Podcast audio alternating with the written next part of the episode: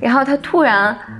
跑到讲台上来，然后说：“老师，老师，给你糖吃。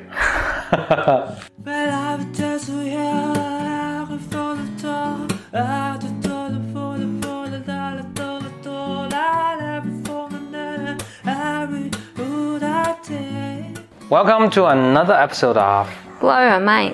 两个人的公路博客。大家好，我是冯和峰。我是简玲玲。我们继续跟大家分享欧文·亚龙的这本书叫《给心理治疗师的礼物啊、咱们这个进度有点慢啊，是因为简历最近一直在做豆瓣时间的节目是吧？》。对对对，豆瓣时间也没有什么进展。啊、 行，那咱们就快马加鞭，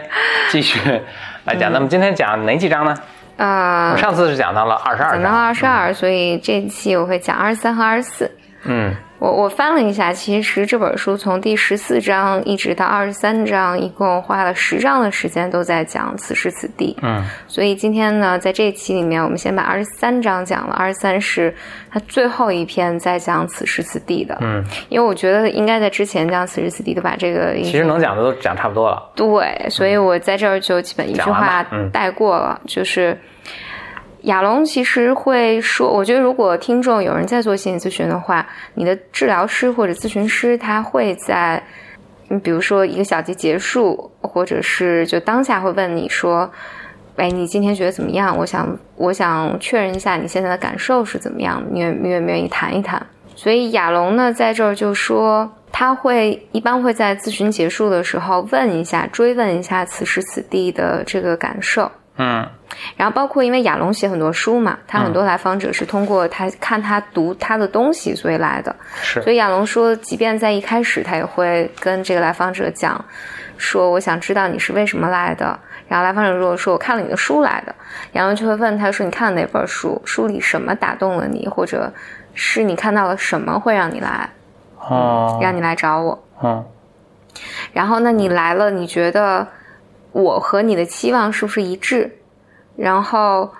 你，你对，因为我我是个写作者嘛，你对我会有什么顾虑？你有什么问题要问吗？就是他会坦诚的和病人谈这些嗯这些东西。嗯然后他在在在最后讲了一个非常有趣的东西，就是说，因为他以出了一本书，这本书叫《爱情刽子手》，所以这因为这本书讲的是他病人的故事，嗯所以亚龙呢，就是他就假设说，新来的来访者都会担心，我跟你讲的东西，万一被你写成了书怎么办？啊，会不会有这哎，种？那他这个问题应该古已有之，因为他写就是一直在写书嘛。对对对，他但《爱情刽子手》应该是可能是比较早的开始他写病人的一本书，哦嗯之前他写的都是小说。哦，对，然后结果呢，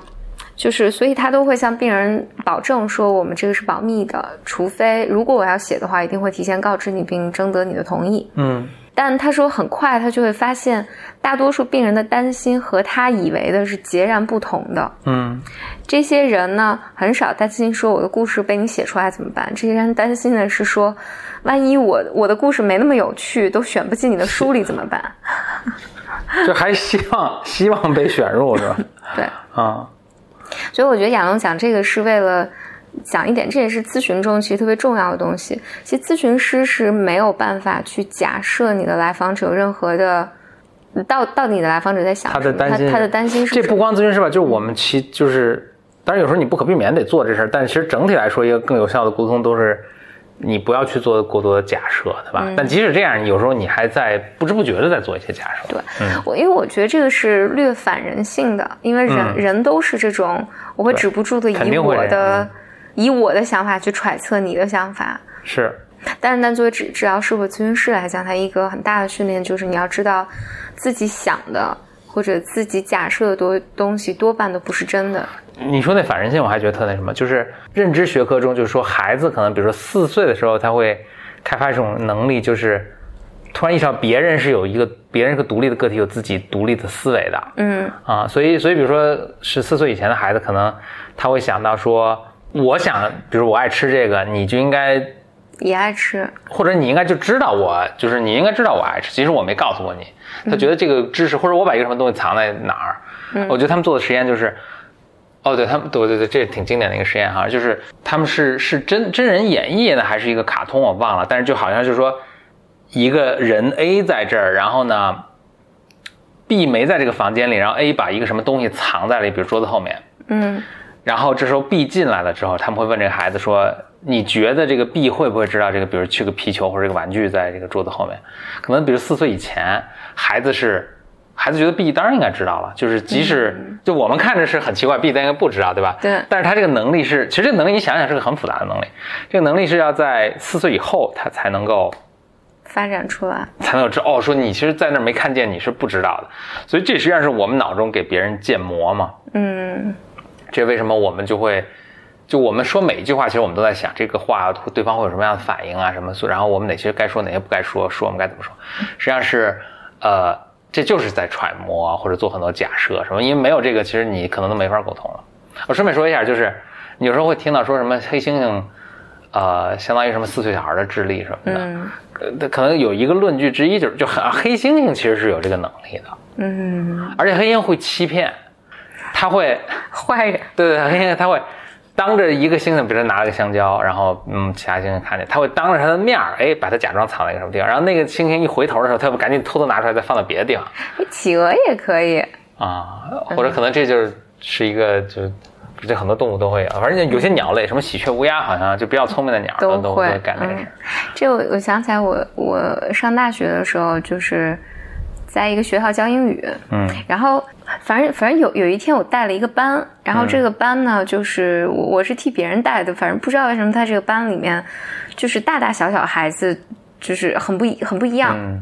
然就后岁数大的岁数小的。对，然后当时岁数大的可能也就是七八岁、八九岁这样，嗯小的就真的非常小，嗯，然后呢，我在上面讲课的时候，有一个班里有小小孩儿，我我真真的不知道他多大。嗯然后他突然跑到讲台上来，然后说：“老师，老师，给你糖吃。” 就是呃我能清楚的感觉到他要表达说我对你的喜爱。对然后我很喜欢这个糖，所以你你肯定也喜欢这个嗯嗯糖啊，嗯老师老师，我把这个糖给你吃。我觉得很多成年人也 基本上还还是这种认知水 可平。啊能还是这个水平。 对，嗯，然后我当时也很清很清楚的感觉就是，这个孩子很小，就是他的那个发育水平在，对他认知还没对认识到对这对种，，嗯，他没有认识到就是你你你。你这这是一个课堂，然后你可能他喜欢的东西和你喜欢的是不一样，他没有这个能力。嗯，但那个啊，就是这是这个这一章，这个第二十三章，嗯然后主要就讲的说，咨询师要不断的和来访者去呃怎么讲呢？就是嗯 check 一下，check 就一此下，时对，此我时觉此得很地 check 怎么翻译。嗯，对，就当下来访者到底是怎么想的，然后就不不要做任何假设。嗯然后第二十四章呢，那个题目叫做“你告诉了我什么谎言”，嗯这翻译不是很好，但大意就是你在我这说了什么谎。嗯这个非常短，它就只有两段。亚龙讲的就是说，这个有时候在咨询的过程里面，病人就有可能会说出一些他们生活中说谎的例子，等等等等。然后这时候亚龙通常呢会，亚龙呢就觉得这种这是个特别好的机会，就是你去询问来访者，就是在治疗中呢，你跟我说了什么谎。他说，因为这个来访者往往因为羞耻，然后会隐瞒一些东西。嗯。然后，但关于但是这你种再这么问他，就坦诚相告吗？有那可人家能本来就是隐瞒的嘛。对，但有可能坦诚，有可能不坦诚。啊然后，但它都是一个好的机会去讨论这些，嗯嗯，就是是个是个好的机会吧。嗯然后他说，通常呢，这种这种讨论都会能够去帮助他们来回顾，比如说两个人之间建立的关系是怎么样的，最近嗯讨论的主题是什么。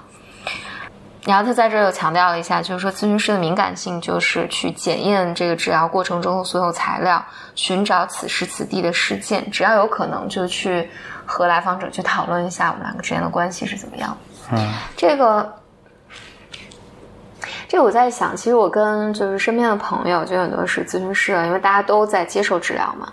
讨论的时候，大家都会讲到一个，我对我的咨询师有所隐瞒。嗯，嗯，因为我记得有一次我，我在我怎不么是，嗯提，稍等一下，就就去澄清，就是你作为病人，对对对，嗯你这些虽然是咨就是讨论的参与者虽然是咨询师，但其实他们当时是作为来访对者对去对跟他们的咨询师工作的时候，他们自己有隐所瞒，隐瞒嗯。，嗯，我我我记得是有一次我忘了我谈到一个事情，我就说，哎呀，我说这这些事儿我就没有跟我的咨询师讲，嗯所以我生活中还是挺大的事情。嗯然后就有一个咨询师朋友，他就说，哎呀，我我听到你这么说，我真的是，放心了，如释重负对对对对对，啊、因为我也是，对，但是我一直觉得好像我在咨询中没有说说一些事情，我一直觉得很愧疚，嗯，好像我没有我做错了一些什么。当然，这些都是你要跟其实是你的议题啦，嗯是其实如果能拿到咨询中去讨论是好的，嗯，因为咨询师不会真的对你生气，因为你瞒了我，嗯然后他多半会和你一起去讨论一下，就就比如这件事情的隐瞒对你有什么意义，嗯是是什么让你觉得需要去隐瞒我们的治疗关系进行到了什么阶段？嗯，好啦，结束了嗯，哦。这就是这两章啦。所以我们这次是跟大家分享了有关欧美亚龙这给心理治疗师礼物的二十三、二十四章，是吧？嗯，嗯，我们接下来会讲第二十五章。咱们先前透露一下，这二十五章的第二十五章题目是第二十五章其实它讲的是一个还挺长的一个东西，就是讲，嗯，在非常早精神分析的年代，就他们宣扬一种叫空白屏幕。就是他认为咨询师坐在那儿就应该是一张白纸，让来访者投射上来。嗯，然后亚龙在这一章里面就批判了这个想法。嗯嗯好，好，我嗯们下一期再见，再见，拜拜拜拜 Out for